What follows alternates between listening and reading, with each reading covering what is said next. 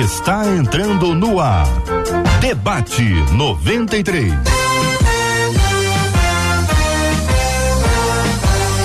Realização 93 FM. Um oferecimento Pleno News. Notícias de verdade.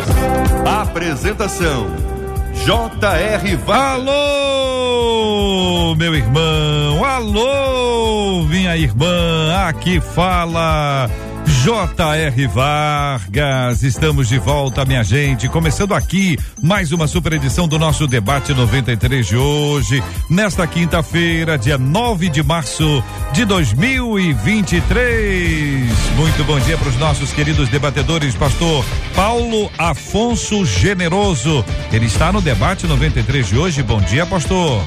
Bom dia, JR. Bom dia aos queridos debatedores. Bom dia ao povo de Deus ligado na 93 FM que seja esta uma manhã de bênçãos para todos nós. Ela também está no debate 93 e é a pastora Virgínia Estevão. Bom dia, JR, Marcela e equipe. Bom dia a todos. Muito bom participar aqui com você. Reverendo Evaldo Beranger também está no debate 93 de hoje. Bom dia, pastor. Bom dia, JR. Bom dia para essa equipe fantástica, os debatedores que estão conosco aqui.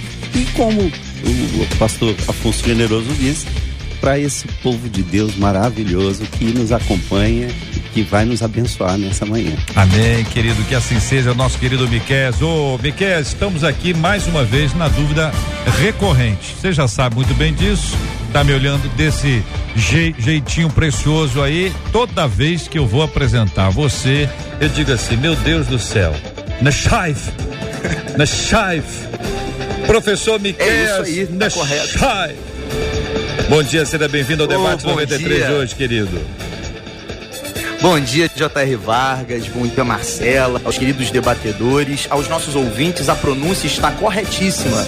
e a expectativa do meu coração é que as nossas reflexões aqui estabelecidas possam gerar um efeito edificador em quem nos ouve. Amém, querido, que assim seja.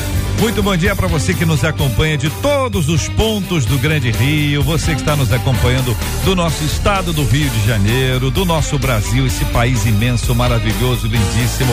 Você que está nos acompanhando ao redor do planeta, seja bem-vindo ao Debate 93. Estamos transmitindo aqui agora pelo aplicativo app da 93 FM. Você pode nos acompanhar também. Este programa, já já à noite, vai se tornar um podcast. Nós vamos estar nas plataformas digitais com este programa em áudio disponível para todos os nossos amados ouvintes, como Deezer, Spotify, é só procurar Debate 93, você vai nos encontrar lá, tá bom?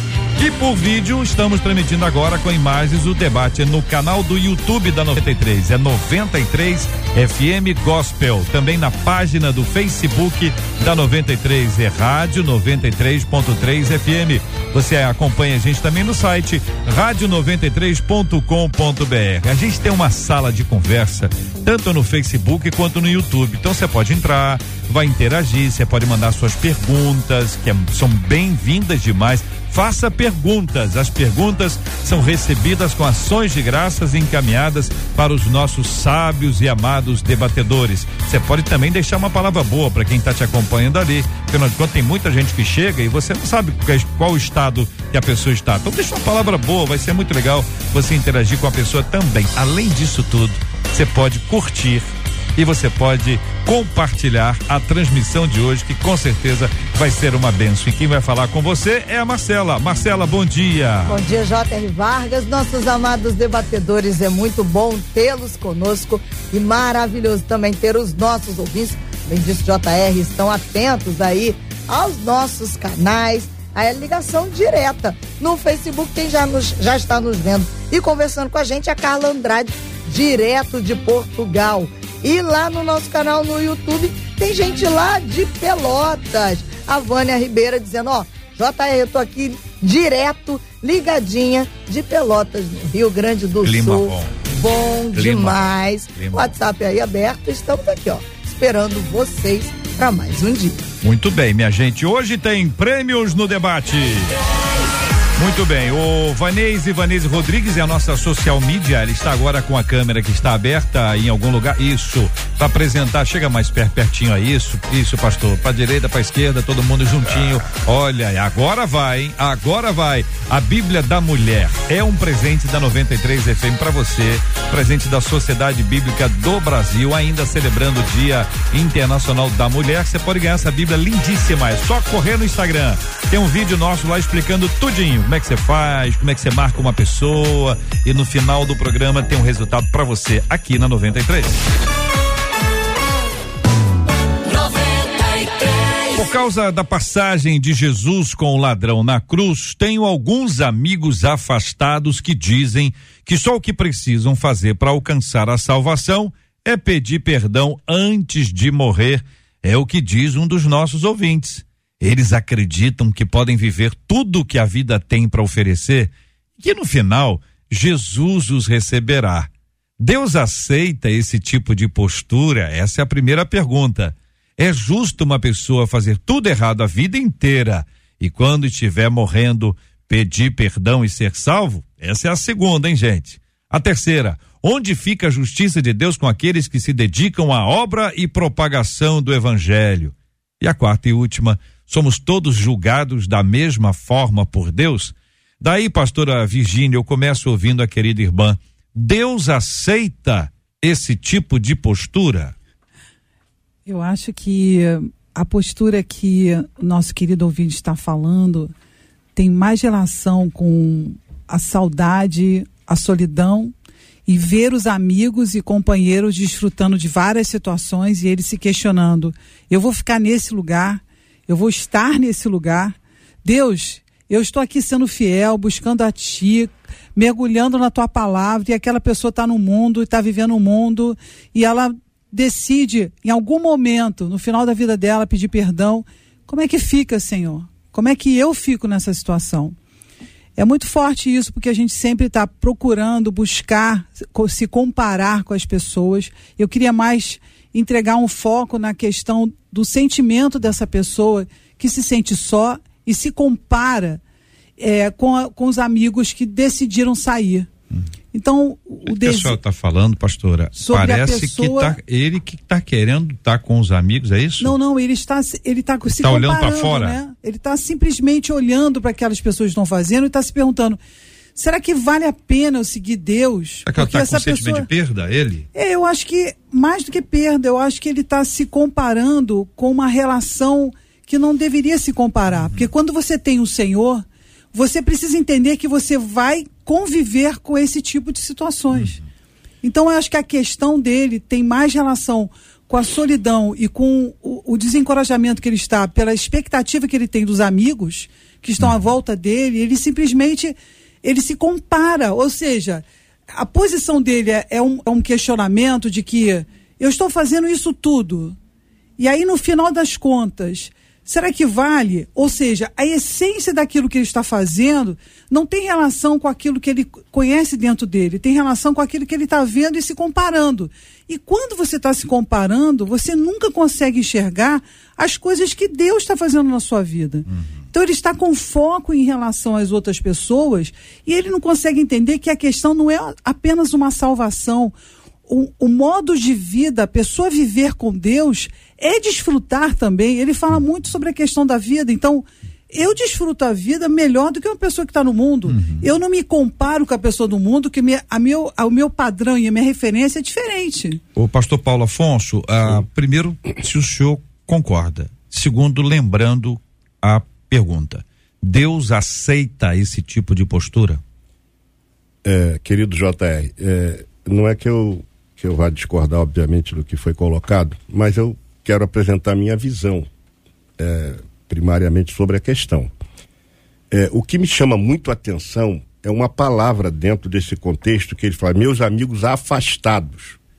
Então, veja bem, se ele está baseando a sua eternidade a sua vida com Deus em cima dos seus amigos afastados, Exato. ele está já no caminho de ser afastado, Exato. de se afastar, melhor dizendo. Então, a questão é muito séria. Porque, primeiro, ele está focando, fazendo uma doutrina com base num fato isolado da Bíblia. é, a, o fato do ladrão ser salvo não justifica é, que todos agora deverão fazer da forma como fez o ladrão. Aquilo foi um caso isolado, um, um, um, algo pontual. Jesus quis mostrar para aquele, para aquele ladrão e para todos nós a imensa graça. A graça de Deus é extraordinária, porque na última hora, até porque, é, JR, tem uma, uma questão que, que eu achei muito interessante. É, o ladrão, ele, ele foi salvo, e, e, e isso não significa que os demais serão. Exato. Por quê? Porque a Bíblia coloca o ponto fundamental para a salvação no arrependimento. Arrependei-vos e convertei-vos para que sejam cancelados os vossos pecados e venham assim os tempos de refrigério pela presença do Senhor. Então, primeiro ponto, a pessoa tem que se arrepender dos seus pecados. E nós não sabemos quando será a pessoa que não tem Jesus e qual é o momento. De repente ele não terá nem tempo para se arrepender. Porque a morte não espera. Por isso que esse modelo que ele estabeleceu aí dos amigos dele, isso não tem base alguma para a vida dele. Ele tem que continuar olhando para Jesus, porque Jesus é o autor e consumador da fé. Amém. O qual, pelo gozo que lhe estava proposto, desprezou a afronta, a cruz e nos salvou, morreu e salvou. Este ladrão foi salvo pela imensa graça de Deus, embora existam alguns que questionem essa questão, alguns teólogos até questionam. Agora, isso não significa necessariamente que as pessoas serão salvas da mesma maneira. Uhum. Não é que a gente vai pegar um ponto isolado e, e formar uma doutrina e dizer assim, não, na última hora, ninguém sabe quando vai ser, é. ninguém sabe quando é. vai morrer, ninguém sabe a hora, muitos nem tempo tem para pensar. Esse então é um momento em que esse jovem precisa rever a sua posição. Reverendo Evaldo. É bom, é, a gente ouve a pastora, ouve o pastor, e a gente percebe que cada um abordou um aspecto que está presente nessa questão. E eu gostaria de começar com um texto lá de Tiago, capítulo 4, versículo 13, que diz assim: Atendei agora vós que dizeis, hoje ou amanhã iremos para a cidade tal, lá passaremos um ano, negociaremos e teremos lucros. Vós não sabeis o que sucederá amanhã. Que é a vossa vida? Se apenas como neblina, sois apenas como neblina que aparece por um instante. Em vez disso, devias dizer: se o Senhor quiser, não só viveremos, como também faremos isto ou aquilo. E ele continua falando dessa arrogância. Há uma interpretação sobre esse texto que precisa ser revista, porque esta, este entendimento que o ouvinte tão brilhantemente nos passou é um entendimento muito comum dessa, desse texto e é um entendimento errado que inclusive causou muitos males durante a Idade Média e durante muitas coisas. Primeiro, o texto diz que são malfeitores. A gente normalmente se refere a eles como ladrões, mas o texto, a palavra grega lá é cacorgel. Orgel é o que faz o mal. Então é gente que faz o mal a ponto de ser crucificado, de ser condenado. Um ladrão normalmente não era condenado à crucificação. Malfeitor indica pessoa que reiteradamente age de uma maneira aleivosa, de uma maneira maldosa e tem maldade no coração. Segunda coisa é que as pessoas imaginam que eles tiveram a oportunidade a vida inteira de conhecer Deus deixaram, não, quem sabe no, na hora da morte e tal. Não, não é isso. Eles foram pegos no momento da morte por um lampejo da graça de Deus. E a Bíblia diz: hoje, se ouvirdes a sua voz, não endureçais o vosso coração. Porque hoje, hoje é o dia propício para a salvação. Então, na Idade Média, por exemplo, alguns reis, interpretando esse texto erradamente, porque alguns teólogos e estudiosos interpretavam erradamente, diziam: não, eu vou adiar, porque na Idade Média havia a doutrina de que o que salvava era o batismo, que era o lavar regenerador, o batismo físico, e esses reis foram ensinados que se depois do batismo eles cometessem algum pecado mortal, um dos sete pecados mortais, ele não teria salvação. Então, por exemplo, Constantino adiou a sua, o seu batismo até o momento que ele estava moribundo, pronto a morrer, aí falou: agora eu posso ser batizado, porque agora eu não vou ter como cometer um pecado mortal. O que é um erro teológico e que faz com que as pessoas pensem assim: a gente não tem esse controle da vida. E outra, uma pessoa que é impactado pela graça de Deus, ela não vai pensar duas vezes. Pode acontecer a pessoa que já entregou a sua vida, enfraqueceu na fé, como a pastora bem colocou, olhando para fora, tenha um, uma, uma, vamos dizer assim, um tropeço de querer aquilo, de querer aquela coisa. Mas ele já tomou. Normalmente, quem pensa assim é porque um dia já tomou a decisão, um dia já teve o primeiro amor, um dia, quando ele ouviu o evangelho, ele agarrou o evangelho, se arrependeu, como bem disse o pastor Afonso, nos, nos dizendo que o arrependimento é importante. Uma pessoa, ah, eu vou esperar estar crucificado lá. Isso quer dizer o quê? Que eu vou agir como malfeitor e vou esperar aquele momento. A gente não tem esse controle da vida. Então, Deus pode ser, Deus é tão misericordioso que no caso desses dois malfeitores, a graça se apresentou diante deles. Pensa, você a vida inteira viveu terrivelmente e você tem, a, a, eu ia falar sorte, mas não é a palavra, tem a graça de ser crucificado ao lado do Filho de Deus e você olha para o lado, um olhou e, é, e se meteu é. e, e, entrou na conversa de todo mundo, é. agiu como sempre agiu. O outro foi tocado pela graça. Ele falou, não, eu vou esperar, quem sabe ele vai nos livrar aqui, e aí um dia, quem sabe, eu vou fazer mais algumas coisas e vou. Não, a graça se apresentou a mim, eu quero, eu agarro. Essa é a atitude de um verdadeiro convertido. Professor Miqueias. Bom, para não ficar aqui parecendo ou soando repetitivo diante de tanta coisa profunda que já foi posicionada sobre a pergunta, eu só gostaria aqui de pincelar ou de apontar que deixar Deus como um assunto a ser tratado no último suspiro da vida, além de implicar em problemas doutrinários, como muito bem pontuados pelos pastores, também é um sintoma de falta de inteligência. Porque o menor conhecimento que nós temos a respeito disso que chamamos de vida é que nós não temos o controle a respeito de quando o último suspiro será dado.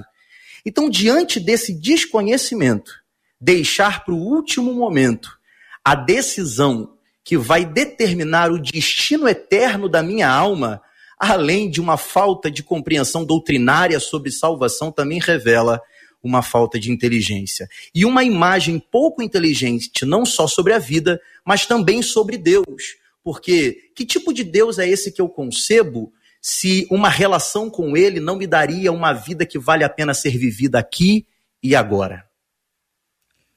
É, minha gente, são reflexões que estão colocadas diante de nós, que você vai ouvindo, você vai encaminhando para a gente perguntas sobre esse assunto. 21 96 803 8319 21 96 803 8319 é o nosso WhatsApp. A nossa sala de conversa no Facebook está aberta. A sala de conversa no canal do YouTube também está aberta. Você pode entrar e apresentar suas perguntas. Estou te encorajando desde o começo a fazer perguntas. As perguntas são muito importantes para nossa reflexão. Faça perguntas. Nós precisamos estabelecer o princípio que perguntar pressupõe humildade. A gente está vivendo um tempo onde muita gente sabe tudo a dúvida diminuiu. Cada vez mais nós temos afirmações categóricas que duram cinco minutos. A gente precisa voltar a fazer perguntas que vão abrir as portas, como por exemplo, Pastor Paulo, pergunta que segue a esta que o ouvinte fez, é justo, e essa é uma pergunta recorrente, senhor sabe disso, é justo uma pessoa fazer tudo errado a vida inteira e quando estiver morrendo, pedir perdão a Deus e ser salvo? A pergunta do ouvinte, pastor, é justo? É, a questão da, da justiça de Deus, JR, ela tem na Bíblia Sagrada informações assim fundamentais. Precisamos entender que Jesus morreu para nos salvar. A Bíblia diz em João 13,16 que Deus amou o mundo de uma tal maneira que deu o seu filho. Então, isso foi algo extraordinário. A graça de Deus se estendeu de uma tal maneira que ele deu o seu próprio filho para que todo aquele que nele crê seja salvo. E a pessoa, quando se arrepende, independente do grau de pecado. O apóstolo Paulo, vamos pegar o apóstolo Paulo. Assassino. Um assassino de crente. Jesus apareceu para ele na estrada de Damasco. Um clarão, a luz, interessante, é, o clarão foi tão grande que, embora fosse de dia, a luz sobrepairou sobre o clarão do dia e o Senhor falou: é, Por que me persegues?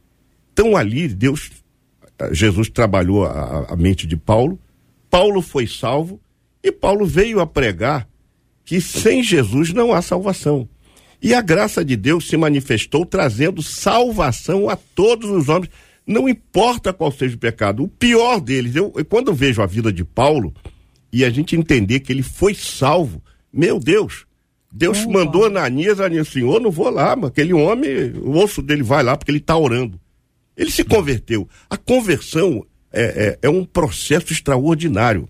Porque quando a pessoa crê em Jesus, os seus pecados são efetivamente cancelados. Ele recebe uma nova vida. É, é, interessante a gente observar que quando aquele ladrão da cruz, vamos nos referir a ele agora, disse assim: Senhor, lembra-te de mim quando entrares no teu reino. O Maia Pirman usa uma expressão curios, que alguns falam quírios, né? O nosso professor de grego pode corrigir, mas ele usou uma palavra muito importante, Senhor ele está dizendo. Reconheceu. Ele falou de exaltação, de deidade e de soberania. Ele falou assim: olha, o Senhor é soberano, o Senhor é exaltado e o Senhor é Deus. Ele creu assim com esta expressão, Exato. com a expressão grega. Cúrios, ele está dizendo isso. Então ele fez uma confissão, e embora, eh, JR, ele não ia morrer naquele dia, ele só foi morto naquele dia porque por conta do Shabá. Quebraram as pernas deles porque ele ia morrer depois. Jesus é, é, morreu naquele dia, mas não necessariamente o ladrão teria que morrer naquele dia.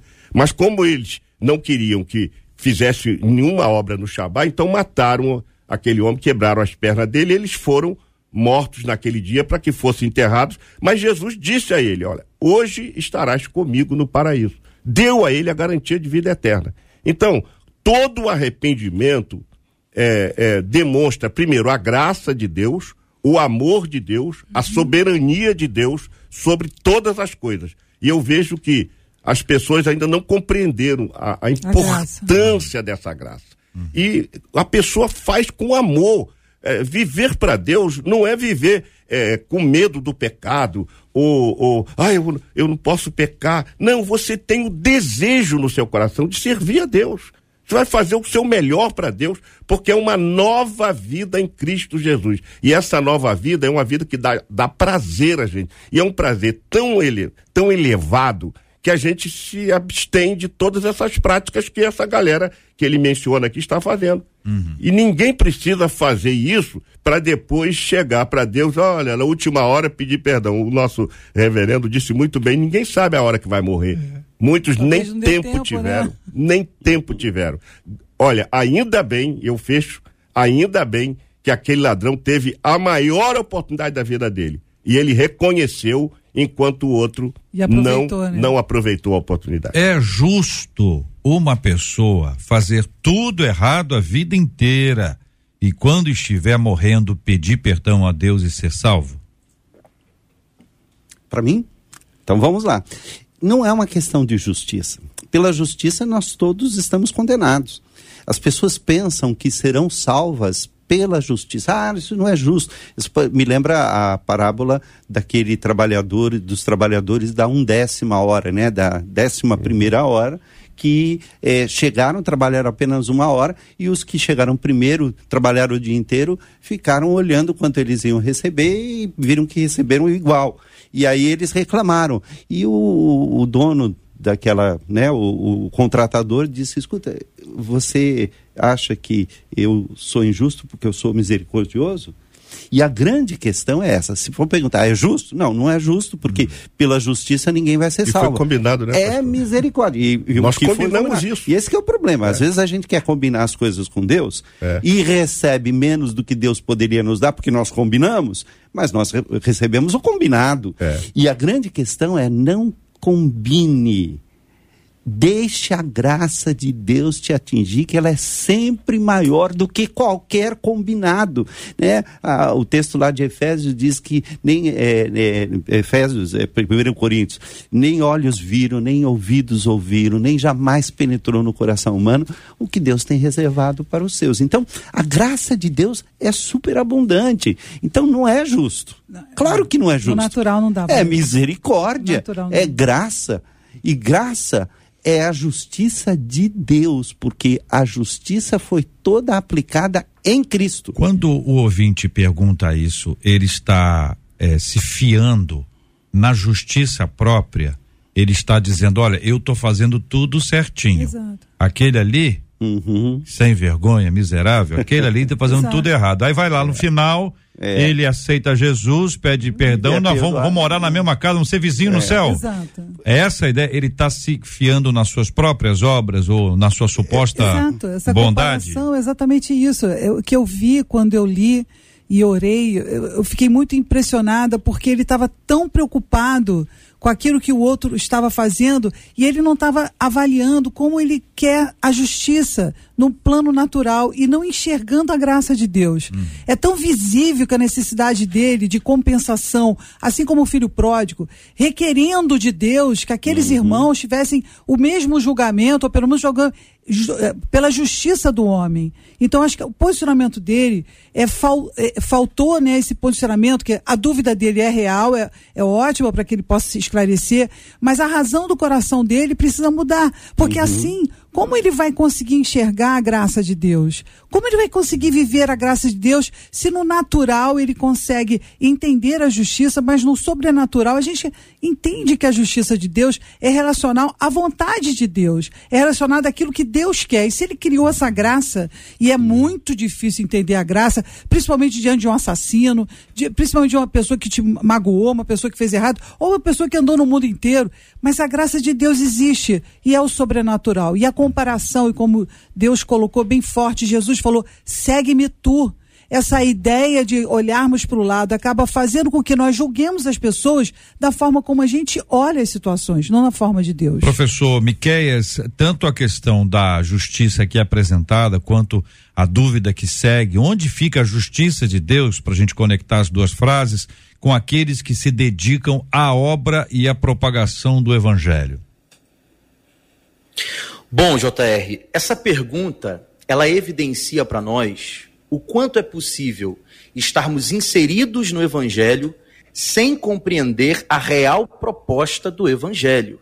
Essa pergunta é uma evidência, porque ela é feita por uma boca evangélica mas que comunica de uma forma muito clara uma ideia equivocada sobre a proposta do evangelho. Porque, de alguma forma, está sendo crido que é a nossa performance moral, religiosa, que vai nos tornar aptos à salvação.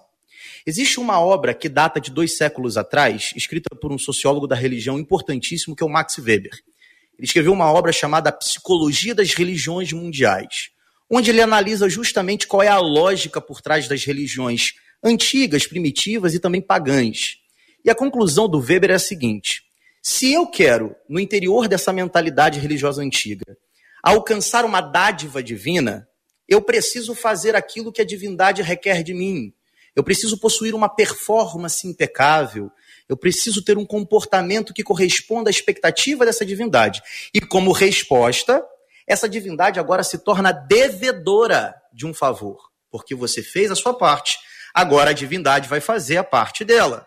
O problema é que o evangelho subverte essa lógica pagã de pensar um relacionamento com Deus. Porque Deus não usa como parâmetro a minha performance para me tornar apto à salvação. O parâmetro de Deus é a performance de Cristo na cruz do Calvário.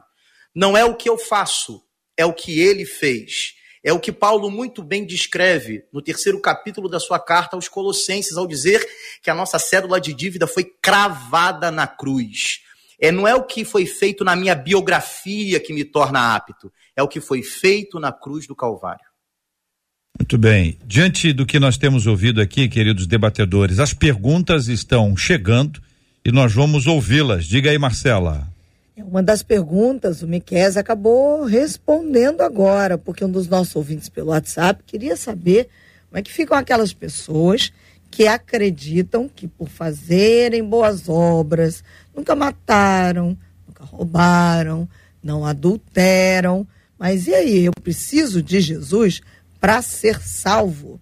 Era uma das perguntas aqui pelo WhatsApp. Vamos responder esta aí. Quem gostaria de iniciar respondendo? Por gentileza, fique à vontade. JR, eu queria citar Nicodemos, João capítulo de número 3. Era um homem bom, ele inclusive é, deu para é, ungir Jesus sem arretés de, de perfume, era um camarada muito conceituado, e quando ele vai conversar com Jesus, Jesus fala com ele assim: Olha, necessário vos é nascer de novo. Aí ele, novo? Né? Como é que eu faço isso? Bom, aí Jesus disse: Olha, aquele que não nascer da água e do espírito não pode. Jesus disse que não deve. Jesus disse que não pode entrar no reino de Deus. Então, o que nós precisamos compreender é que quando uma pessoa recebe a Jesus como Senhor e Salvador de sua vida, ele é regenerado. Quer dizer, ele é gerado de novo. Nasce, ele nasce uma nova criatura. Ele agora é uma nova criatura. As coisas velhas já passaram. Tudo se fez novo. A visão dele agora é espiritual. Ele pensa em Deus, ele vive para Deus, ele serve a Deus. Ele já abandonou. E quem a Bíblia diz: é, se alguém quiser vir após mim, é, de, deixa a sua cruz e segue-me. Deixa lá suas bagagens e segue-me. E seguir a Jesus é diferentemente de você ficar fazendo parâmetro com a, as suas obras. Porque as nossas obras não salvam. Por melhor que seja uma pessoa, por melhor que seja, se ela não reconhecer o sacrifício vicário de Jesus, ela não será salva. Deixa eu fazer uma Amém. colocação para o senhor, pro senhor interagir. É, vamos, vamos deixar as coisas bem claras. É, algumas pessoas acham, ainda que não digam, mas confiam, que pelo seu muito fazer ou falar, elas serão salvas. E nós estamos falando de salvação espiritual, não estamos falando de sentir bem, de gostar do clima, de, de ah, eu estou feliz, não estou falando de salvação espiritual. Exato. Correto? Uhum. Então a pessoa às vezes se fia nisso.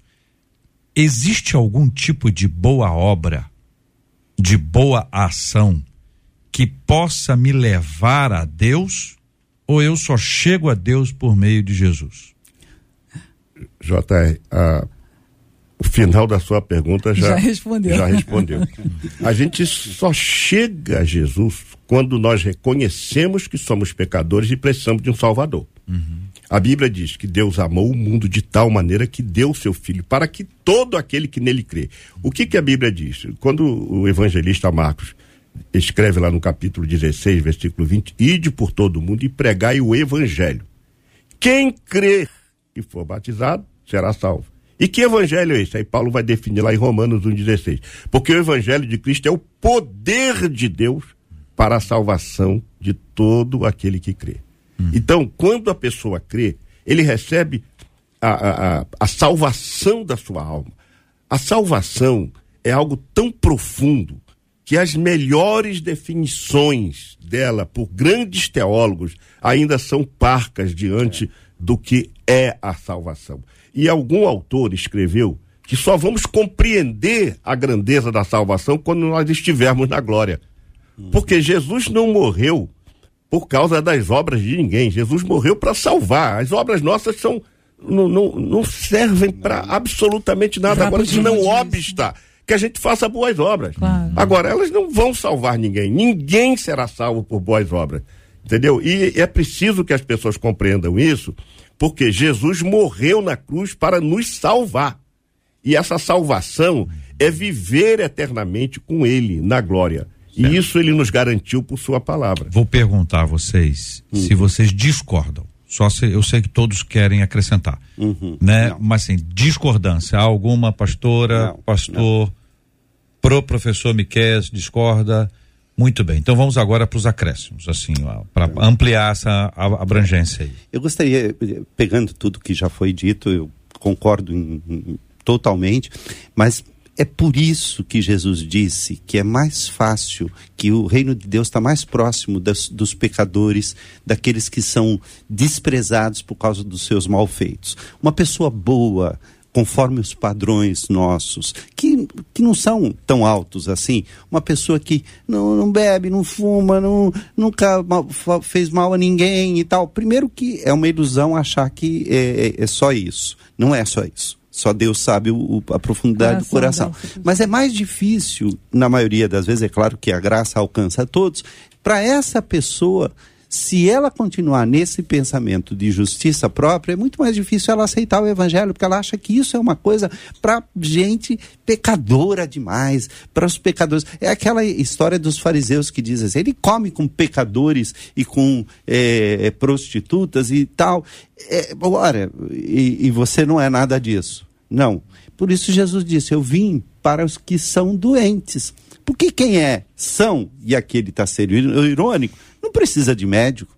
Você acha que você está são? Tá, todo mundo está vendo o câncer que está te consumindo. Você acha que não tem problema? Você não precisa de médico. É essa que é a questão.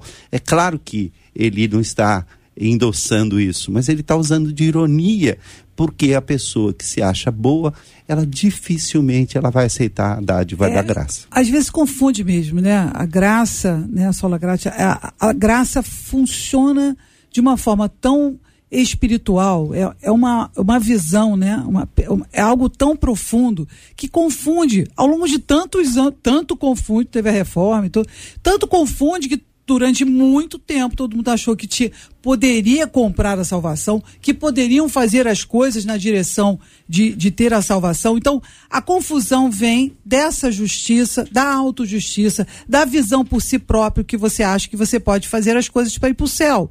E não está errado você fazer as coisas para ir para o céu. Só que para você ter a salvação, você precisa passar por Jesus. É o caminho. Na verdade, a gente não faz as coisas para ir para o céu. Exatamente. A gente faz o que é bom porque a gente já tem garantido o céu.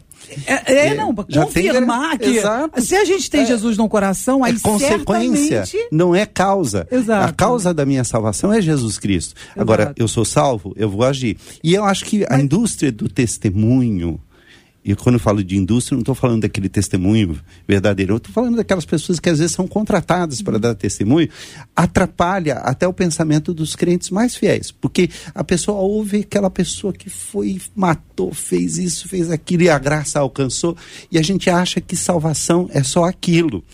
E eu nunca vi um testemunho assim, olha, eu fui sempre uma pessoa boa, fui da igreja, cresci na igreja, sempre trabalhava em todas as obras sociais da minha região e tal. E um dia eu aceitei Jesus Cristo. Todo mundo vai olhar para ele e dizer, é, é, é, vamos lá, quero ouvir o cara que matou 10 mil pessoas primeiro. A pessoa, eu já vi crente. Dá mais ibope assim, falar é, da graça. Eu já vi cristão sincero dizendo assim, poxa vida, eu sou um crente de segunda categoria, porque eu não é. passei por nenhuma dessas desgraças. Ele é, que é o privilegiado. Até... Reverendo. Irmãos, então nós podemos afirmar que, o microfone esteja bom, é que a salvação não está à venda. Não, não. A, gente pode dizer. Já, já, agora já, a né? A salvação espiritual, ela não está à venda. Professor Miquel, é, o senhor concorda? Ó, concordo que ela não está à venda e uma observação sobre o que o reverendo falou com uma maneira muito brilhante a respeito da indústria dos testemunhos Exatamente. Ninguém fala desse testemunho de uma integridade, né, ao longo da vida com Deus, porque na verdade isso não vende, né? Não é, não, não daria lucro, né? É, só que o que a gente precisa, assim, de alguma forma perceber é que se a gente for eleger alguma obra, seja ela qual for, né, voltando à pergunta lá inicial do JR e que eu não consegui fazer um, um acréscimo, mas se a gente for eleger alguma obra, seja ela qual for, como um meio possível para alcançar a salvação, nós estamos tornando a cruz de Cristo um mero teatro. Exato. Porque, na verdade, ela não era necessária. E aqui eu estou usando o termo necessário na sua acepção mais profunda. Necessário é precisa acontecer e não há outra forma. E aí o evangelho seria apenas uma cartilha ética e não um, um, um uhum. espetáculo de um Deus encarnado na cruz, revelando a minha insuficiência diante da salvação que eu tanto preciso em relação ao meu destino eterno. E sobre essa questão da justiça, e aqui eu concluo a minha fala, é, alguém com uma biografia reprovável, né, como já foi citado Paulo e outros, alguém que possui uma biografia reprovável, tornar-se apta para a salvação através da graça não revela a fragilidade da justiça de Deus, e sim a força da cruz de Cristo. Porque salvar os que têm uma biografia louvável humanamente é fácil e não é escandaloso. Mas o que torna a graça escandalosa para a razão humana é que ela é capaz de salvar até o mais vil pecador. JR, pois não, pastor. se você me permite, eu queria Claro. eh, pegar o gancho do que disse o reverendo sobre essa indústria do testemunho. Esse- isso foi uma, uma febre e ainda continua. Eu, eu concordo plenamente, porque as pessoas acham que o testemunho dela vai promover fé nas pessoas. E não promove. O que promove fé é a pregação do evangelho. É o evangelho em si, o testemunho, ele serve para edificar a fé, mas não promove fé. A fé vem pelo ouvir e ouvir a palavra de Deus. Às vezes nós pe- queremos pegar um, um factoide e colocar aquilo como se fosse uma uma é, mola propulsora para produzir fé. Eu me lembro aqui de um debate há muitos anos atrás que um reverendo da igreja presbiteriana lá de São, acho que foi de São Paulo, ele disse uma frase que eu nunca esqueci. Ele disse: "A minha experiência não produz fé. Minha experiência não produz salvação. A minha experiência é minha experiência pessoal com Deus, mas não vai pegar a minha experiência e fazer teologia com a minha experiência. E o grande problema da indústria do testemunho é que ele está fazendo teologia com o testemunho. Quando que o testemunho ele serve para edificar, para mostrar o que Deus fez. E é válido. E é válido. É válido. É válido. É muito importante Agora, também. O problema é industrializar o industrializar isso. é o grande perigo, porque aí su- sublima, tira a palavra do foco e a fé vem pelo ouvir e o ouvir A palavra, a palavra de Deus, a pregação do evangelho. Marcela, ouvindo os nossos ouvintes. Há uma pergunta de um deles, o Manuel, e ele pergunta a respeito desse tipo de pensamento que esse ouvinte trouxe. É o alerta que Hebreus 10, 26 nos faz? Hebreus 10, 26 diz: se continuarmos a pecar deliberadamente, depois que recebemos o conhecimento da verdade, já não resta sacrifício pelos pecados. E ele quer saber se é quanto a esse tipo de, de pensamento que Hebreus nos alerta. E aí, gente? Eu acho que ainda assim estamos querendo julgar as situações, ainda assim estamos fazendo um caminho de autojustiça. Eu acredito que a pessoa que começa a julgar a situação pelas obras, ela volta sempre a um ciclo interminável de obras. E vai também ser um ciclo interminado da justiça. A condição de procedibilidade de um julgamento, ela requer realmente se existe a denúncia e a tipicidade.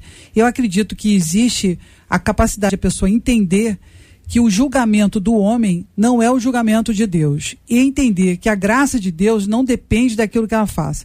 No momento que você começa a julgar aquela pessoa, que ela não vai ter direito à salvação, você está sendo Deus. Então você está julgando as pessoas pelo aquilo que você entende. Então, eu acho que é importante entender que quando você está discutindo a salvação, não há discussão. A salvação é só por Jesus. Agora, quando você está dizendo quando a pessoa é salva, o que, que ela faz? Ah, a pessoa que é salva, ela se transforma. Ah, não se transformou? Ah, então eu estou questionando a salvação. Como é que você vai questionar a salvação se é uma decisão entre Deus e aquela pessoa, arrependimento daquela pessoa? Agora, os frutos daquela pessoa, dá para você saber. Você consegue perceber se aquela pessoa realmente se transformou. Agora, volto a dizer, quando você começa a ter uma referência de comparação, você deixa de ter a visão do amor e você deixa de ter a perspectiva daquilo que Deus quer que você faça com seus irmãos. Eu sugiro que ore por ele, por eles, porque eles estão cegos. Eu sugiro que você, quando puder falar alguma coisa, não seja chato, mas fala. Fala com eles, chama para ir para a igreja, vem para cá, não importa, olha, Deus te ama. Eu sugiro assim, será que a tua vida não poderia ser muito melhor se você buscasse a Deus nas decisões que você toma, porque certamente essas pessoas que estão ao lado dessa pessoa, que segundo essa pessoa está no mundano, provavelmente já deve estar tá colhendo os frutos da desobediência. Então acredito que essa pessoa pode entrar na, na maneira certa, no lugar certo, e ajudar essa pessoa que está do lado dela. Eu, eu é, quero falar o que a pastora disse, talvez usando outras palavras, porque eu creio que esse texto que foi citado pelo ouvinte é uma pergunta inteligente é um texto mais amplo do que a situação a qual ele aplicou. Embora ela possa ser aplicada ali, mas o texto é muito mais amplo. Ele está falando daquela pessoa que conheceu a verdade. Vamos usar o caso dos dois malfeitores na cruz. Vamos ver aquele malfeitor que o texto não diz que ele aceitou, a gente não sabe o que aconteceu depois, mas o exemplo fica de um que creu e outro que não creu. Os dois tiveram o mesmo lampejo da, da, da luz de Deus aquele percebeu e rejeitou. Para esse não há mais o que fazer, no sentido de que enquanto ele não abrir os olhos, ele não vai crer na salvação. Então, a, a, a verdade é que a salvação é um ato de Deus no coração do homem que o habilita a crer e ele abre o coração. Pode ser que a resposta do homem a esse ato de Deus seja não, não quero. E aí, ele aquela oportunidade para ele passou, a gente não sabe se haverá outro ou não, Deus é soberano, mas isso é importante. E uh, vamos pensar aqui, uma pessoa que já crê em Jesus Cristo, ela passa por dúvidas, ela passa por dificuldades. Então, o fato dela questionar essas coisas, o fato dela passar por essas dúvidas, não significa que ela está perdendo a salvação. A gente não pode simplesmente é, é, é, jogar fora aqueles que Deus não joga fora. Deus vai acolher essa pessoa, essa pessoa, pessoa precisa ser discipulada, essa pessoa precisa ser ouvida, as suas dúvidas precisam ser entendidas e sanadas, a gente não pode simplesmente condená-las. E aí, nesse aspecto, eu acho que a igreja falha, porque a igreja acaba abandonando aqueles que estão fraquejando. A Bíblia diz claramente, o apóstolo Paulo fala sobre isso, o próprio Jesus diz: pastorei as minhas ovelhas, toma conta dos meus pequeninos. Ajude a. Não é julgue, né? Não né? julgue. Não julgue. Há um julgue. texto que diz assim: não fique altercando, brigando paciência, se você tiver amor, aquela pessoa pode ser conduzida à verdade. Então, muitas vezes, e o debate é maravilhoso por isso, porque ah, as perguntas que o ouvinte trouxe é, se, e os ouvintes trazem, manifestam um, um desejo de aprender, de quem está querendo saber. Não é a pessoa que está assim, querendo questionar tudo e tal. Às vezes até pode ser porque a pessoa é questionadora e temos o direito de questionar. E o debate ajuda e a igreja deveria fazer mais isso, muitas fazem, graças a Deus. A igreja deveria estar conversando, ensinando o diálogo, aprend... ensinando as pessoas a perguntarem com sinceridade, porque quem pergunta com sinceridade recebe, é. recebe uma resposta acontece, honesta. Reverendo Evaldo, uhum. é que ah, existem temas que a gente vai discutindo aqui que eles repercutem no coração das pessoas é, que vão continuar discutindo. Uhum. Existe a curiosidade, certo. que também não é de todo má, Mal, né? De toda, uhum. todo ruim, ela é importante. Mas existe de fato, como o senhor disse, a crise sincera aquela pergunta que a pessoa diz, olha, eu, eu tenho, honesta, eu tenho de fato essa dúvida. Professor Miqueias, pergunta que faz o nosso ouvinte. Somos todos julgados da mesma forma por Deus? Uhum. Professor, professor Miqueias, professor Miqueias, por favor, Miqueias. Travou o professor Miqueias. Isso quer dizer, voltou Miqueias, tirou Miqueias, voltou Miqueias. Aqui está o Miqués. Pode falar, Miqués. Travou o Miqués. Olha só. O reverendo Evaldo, o senhor foi predestinado. Eu espero não ter sido a causa um desse travamento. O senhor conhece, vamos lá. Bom, o, que eu, é, é, é, o critério é o mesmo para todos, porque o critério é a palavra de Deus e a justiça de Deus é equânime. A equidade de Deus é assim. Mas Deus leva em consideração os atenuantes, as circunstâncias. Deus, sabe, a Bíblia diz que Deus não leva em consideração os tempos da ignorância. Então a gente pode esperar de Deus uma justiça justa, uma justiça equânime, mas a misericórdia de Deus é personalíssima ele olha para o coração, ele não apaga a torcida que fumega, uhum. ele não quebra, ele não esmaga a cana quebrada, uhum. ele, a sua misericórdia é infinita, ele vai a, a chegar aos corações conforme as necessidades de cada um. Então, a minha resposta simples é: Deus julga todos de maneira igual, porque ele é equânime, mas ao mesmo tempo ele considera cada caso e cada coração de acordo com a graça mostrada em Jesus Cristo. Marcela Bastos. Uma das nossas ouvintes disse aqui, deixa eu ver se eu acho aqui exatamente o que ela disse. Ela falou assim: o problema desse tipo de pergunta hum.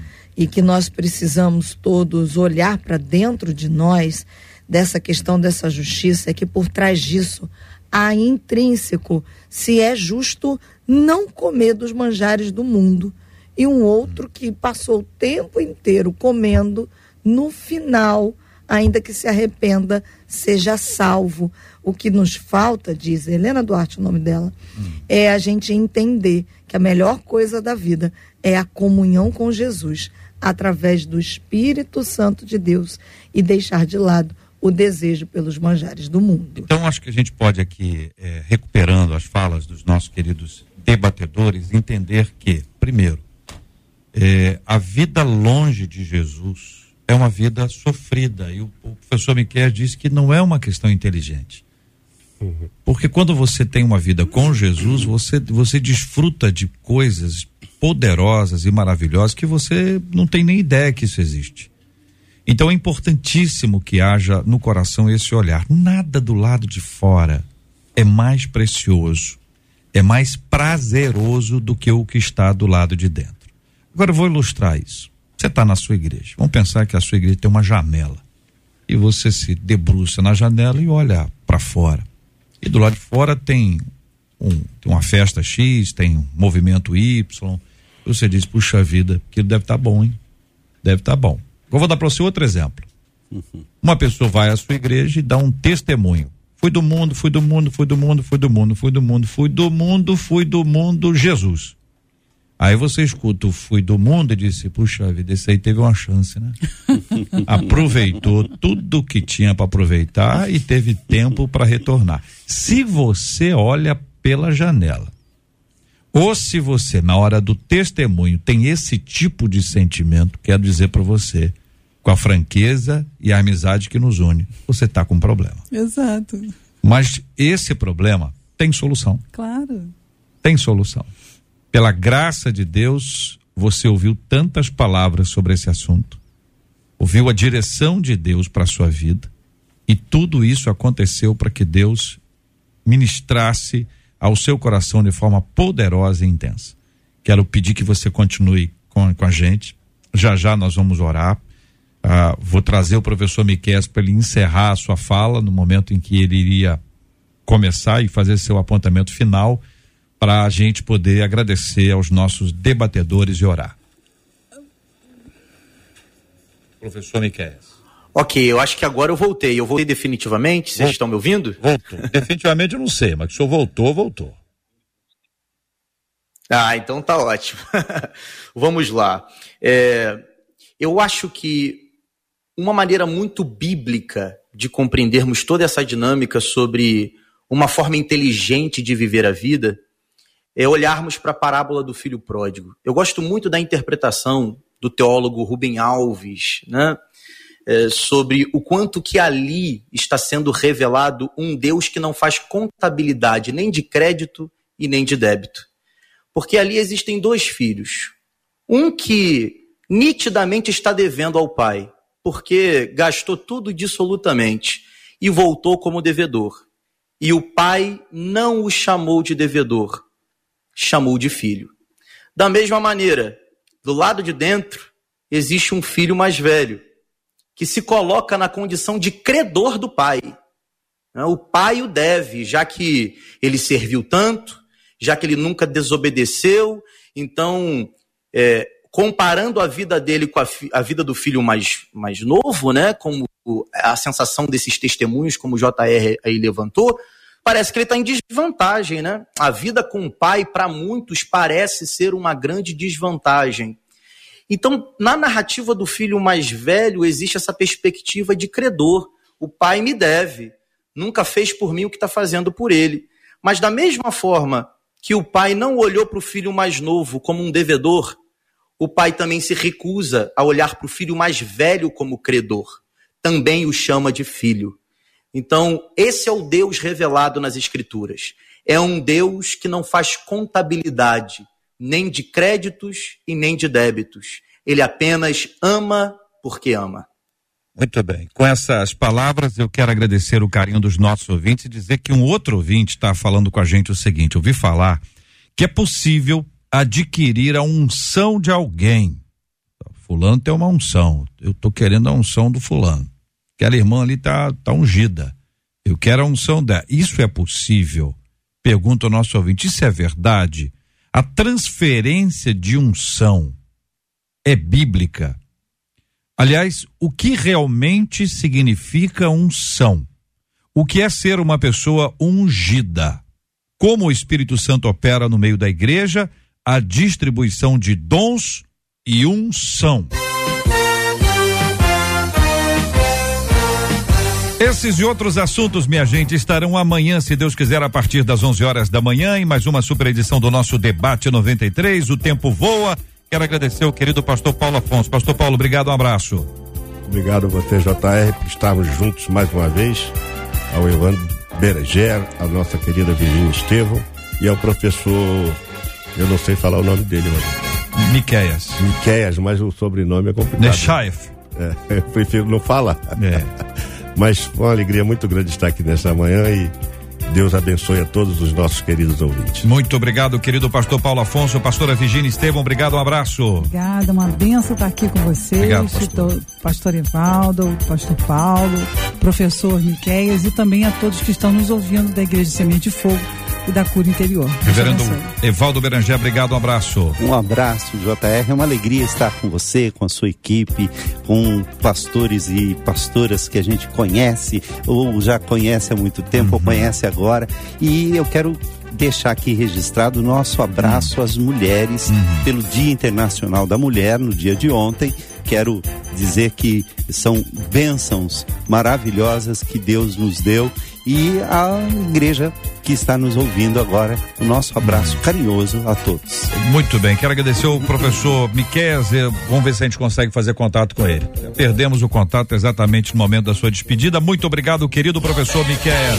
Parabéns aqui, minha gente. Ganhadora do prêmio de hoje foi Andréa Ribeiro. Ganhou uma Bíblia linda, linda, linda, linda. Uma Bíblia da mulher, um presente da Sociedade Bíblica do Brasil. Andréa Ribeiro, arroba Andréia.